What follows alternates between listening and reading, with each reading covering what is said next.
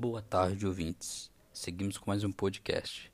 Bom, nossa conversa de hoje tem como objetivo dialogar com as questões sociais e normativas do português brasileiro.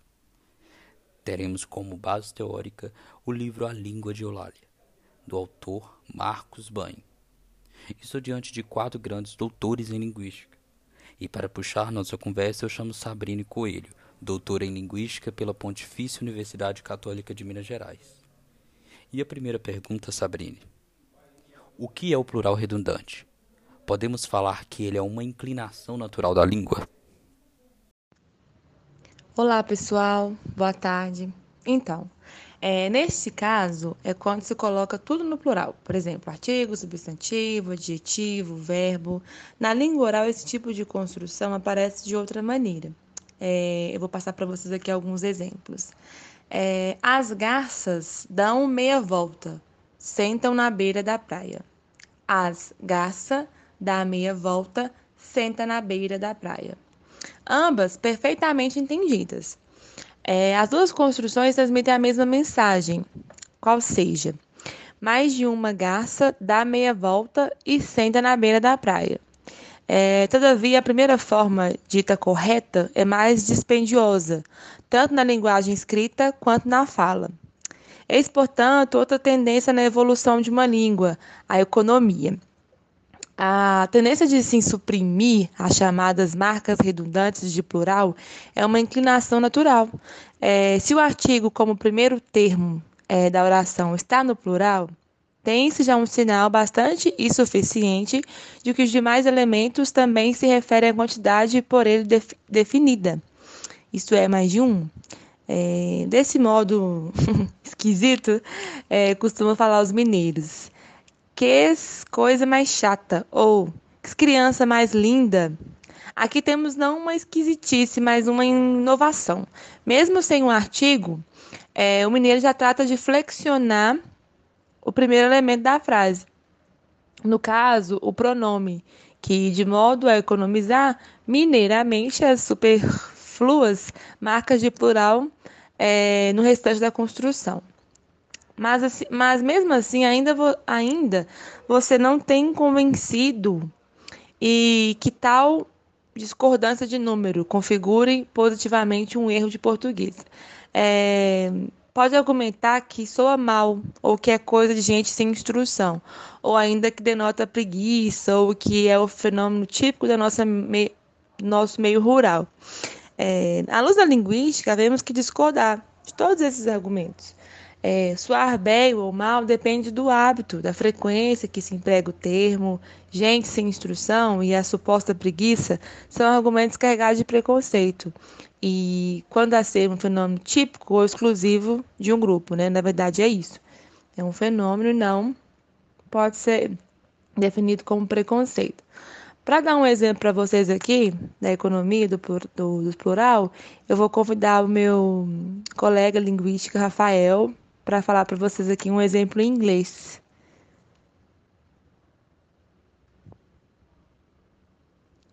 Pois bem, é... Your hot, soft touch drive drives me crazy. Your hot, soft touches drive drives me crazy. Agora que ele falou o exemplo em inglês, eu vou falar para vocês um exemplo em português. É, seu toque suave e sensual me leva à loucura. No plural, seus toques suaves e sensuais me levam à loucura. Repare-se como a forma plural não é tão agradável, né? Fica meio, meio assim, né? Desconfortável de falar. É, como são preguiçosos e caipiras esses ingleses, né? Não, que nada, né, gente? Eles são econômicos. É, basta um único S aposto ao substantivo tout e toda a ideia vai para o plural. Isso acontece também no francês. É, está claro, portanto, galera, que é o seguinte, que a tendência de suprimir o excesso de plurais não é um fenômeno pontual, típico de um determinado grupo ou de uma determinada região. Tampouco é um erro, é, Trata-se apenas de uma inclinação natural da língua, né? uma marca de evolução que mais cedo ou mais tarde é, quando a língua deixar de ser usada como instrumento de dominação e poder, poderá se consolidar na chamada norma padrão. Então, você acredita que o português não padrão é funcional? É, no caso é, do PNP, é, eu particularmente acredito que o português é, não padrão é funcional porque ele elimina regras desnecessárias, ou seja, é uma língua enxuta e sintética. Por outro lado, o português padrão é, necessita de várias regras para abranger um único fenômeno linguístico, enquanto o PNP está um, em constante mudança, é, adaptando-se às necessidades comunicativas dos falantes. O PP se mantém inalterado por, por longo tempo. É, a supervalorização da língua escrita, combinada com o desprezo da língua falada, também é uma forma de preconceito. A língua funciona como uma pintura de música, sendo que cada instrumentista vai interpretá-la de uma forma particular, né? É basicamente isso. Liberdade, fraternidade e igualdade. Para debater esse assunto, eu chamo Luísa Seidel. Ela possui doutorado em Linguística pela PUC Minas. Suas pesquisas e produções são desenvolvidas nas áreas das sociolinguísticas e ênfase em análise do discurso. Então, algumas pessoas na hora de pronunciarem uma palavra com som de LH o trocam pelo som do I? É isso mesmo, Luísa?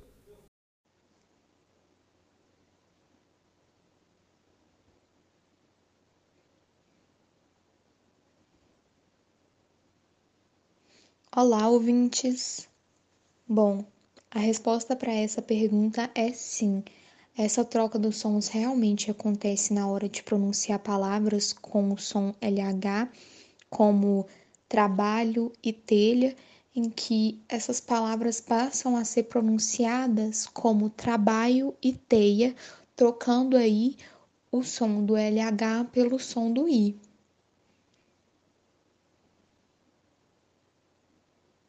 E a nossa segunda pergunta é a seguinte: é muito comum também que essa pronúncia, na qual o som do LH é substituído pelo som do I, seja considerada errada por muitas pessoas.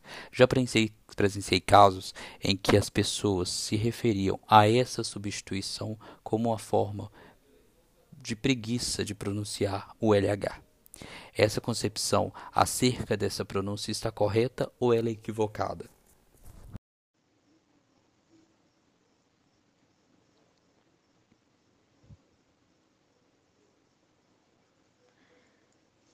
Então, essa pronúncia em que o som do LH é substituído pelo som do I é chamado de português não padrão. E não é que os falantes do português não padrão sejam preguiçosos ou mentalmente inferiores, como dizem aí alguns gramáticos de visão mais estreita. Na verdade, não é nada disso. Esse fato é justificado simplesmente porque na variedade de português que essas pessoas falam, não existe o som consonantal do LH. Por isso, elas acabam substituindo esse som pelo som do I. É, esses juízos né, de, de valor a respeito do falar certo variam muito de uma língua para outra e dentro da mesma língua de uma variedade para outra. Essa situação é bem parecida com o chamado R caipira, que é vítima de bastante zombaria, porém as pessoas vão para os cursos de inglês e aprendem a pronunciar palavras com esse R retroflexo. E nesse caso não ficam zombando dessa pronúncia e nem chamando os americanos de caipiras. Esse problema de substituição de um som por outro é percebido também em outras línguas, como o caso do espanhol e o francês. No caso do espanhol, é falado na região de Castela, chamado de espanhol castelhano, tudo que se escreve com dois L's é pronunciado equivalente ao LH do português padrão brasileiro. Porém, tem outras regiões da Espanha com grupos que pronunciam os dois L's com o som do I. Então, os espanhóis falantes do castelhano padrão têm até um nome para essa pronúncia diferente que eles chamam de ieísmo. E é claro, os castelhanos consideram essa pronúncia um defeito. No francês, até início do século passado, as palavras constituídas por ILL eram pronunciadas com o som LH do nosso português padrão. Mas começou a haver mudanças e esse som passou a desaparecer e ser substituído também pelo som da semivogal i. Os gramáticos ficaram assim um pouco apavorados com esse desaparecimento e fizeram todos os esforços possíveis para salvar o som LH da extinção, mas nada adiantou. E hoje, se compararmos algumas palavras do francês padrão e do português não padrão, vemos que essas duas variedades têm pronúncias bem próximas.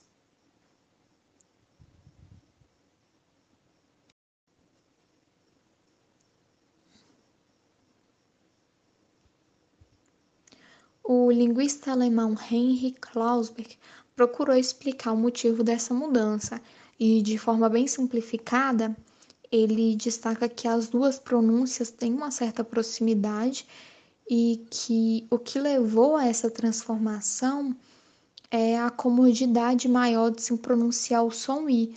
E no caso do português não padrão, como alguns grupos não têm nas suas línguas o som consonantal LH e sentem dificuldade em pronunciá-lo, acabaram substituindo esse som pelo som mais próximo que encontraram, que foi justamente o som i. E quando a gente acompanha a palavra telha, por exemplo, de origem do latim durante todo o desenvolvimento do português, a gente vai notando aí as suas mudanças.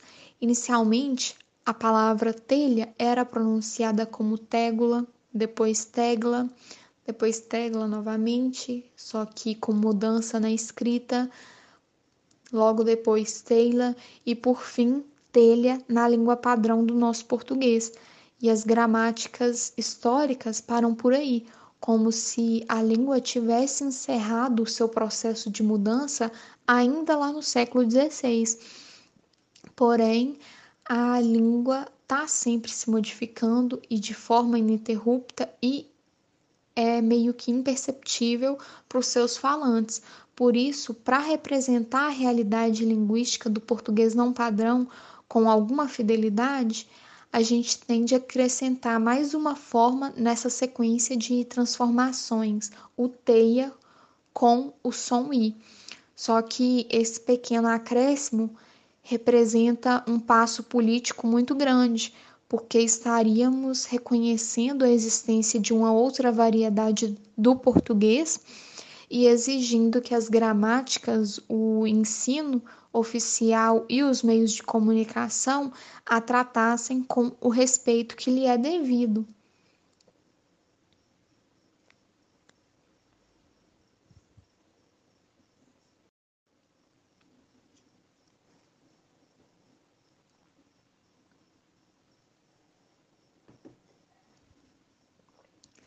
Essa substituição de um som por outro no francês tem uma segunda explicação, tanto histórica quanto política, e teve início quando a França viveu um período de grandes conturbações políticas, lá no final do século XVIII, período que ficou conhecido como a Revolução Francesa de 1789 que tirou do poder a classe social dos aristocratas, que eram os nobres, e grandes proprietários de terra, e no lugar deles ela colocou outra classe social, a dos burgueses, que eram os comerciantes, os banqueiros e industriais da cidade.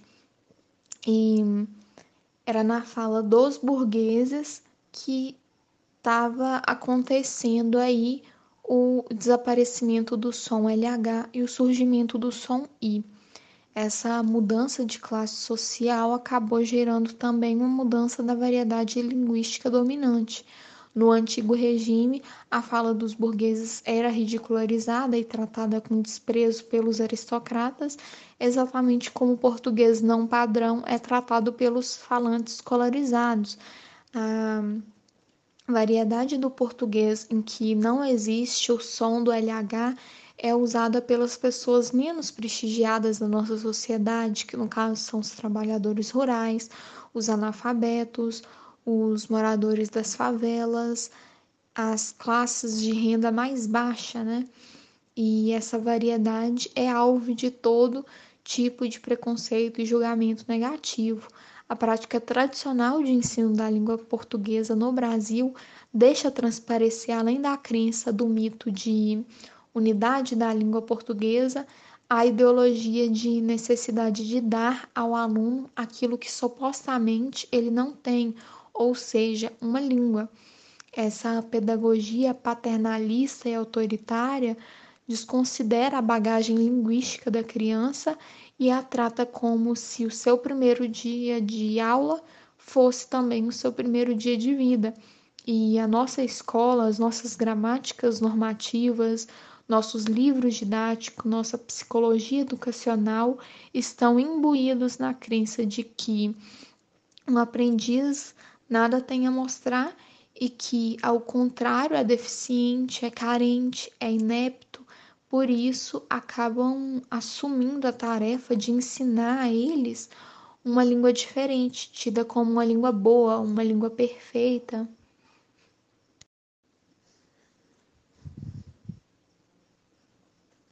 O fracasso dessa atitude fica bem clara no número impressionante de alunos que acabam abandonando a escola. E isso vem demonstrando que já é hora de tentar educar, de destravar os alunos das classes desfavorecidas para que eles possam, de certo modo, pôr para fora as suas experiências, a sua língua e passem a falar por si mesmos. É, é, importante que nós, educadores, tenhamos em mente que o português não padrão é diferente do português padrão, mas é igualmente lógico, bem estruturado e que ele acompanha as tendências naturais da língua quando não é contido nessa educação formal. Então, o português não padrão não é pobre, não é carente, não é errado. Pobres e carentes são sim aqueles que o falam, e errado é a situação de injustiça social que vivem. Bom, agora nós vamos falar um pouquinho sobre os verbos.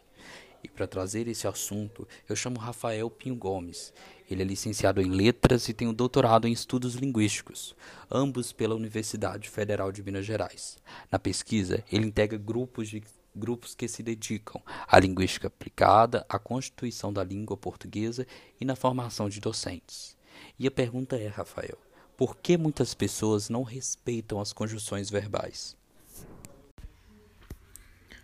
Em primeiro lugar, é importante ressaltarmos, assim como já dito, que os falares regionais e não patrões têm verificado que de norte a sul do Brasil existe uma tendência generalizada a reduzir as seis formas do verbo conjugado a apenas duas.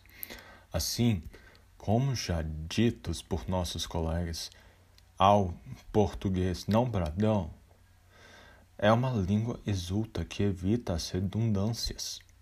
Portanto, os verbos simplificados as duas formas que diferenciam a primeira pessoa das outras poderiam refletir a necessidade de todo ser humano tem de distinguir o eu, indivíduo, do não eu, coletivo.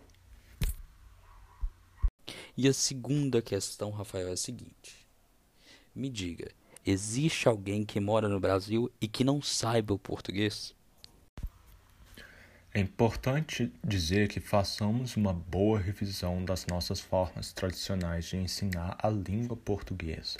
A nossa prática de ensino, muitas vezes, insistimos em fatos que não correspondem à realidade da língua viva e simplesmente deixamos de lado outros aspectos muito mais importantes dinâmicos e que dizem respeito a fenômenos muito mais próximos de nós e de nossos alunos. Para tanto, é necessário que os professores repensem isso quando forem ensinar, por exemplo, sinônimos, coletivos, análise sintática, entre vários outros.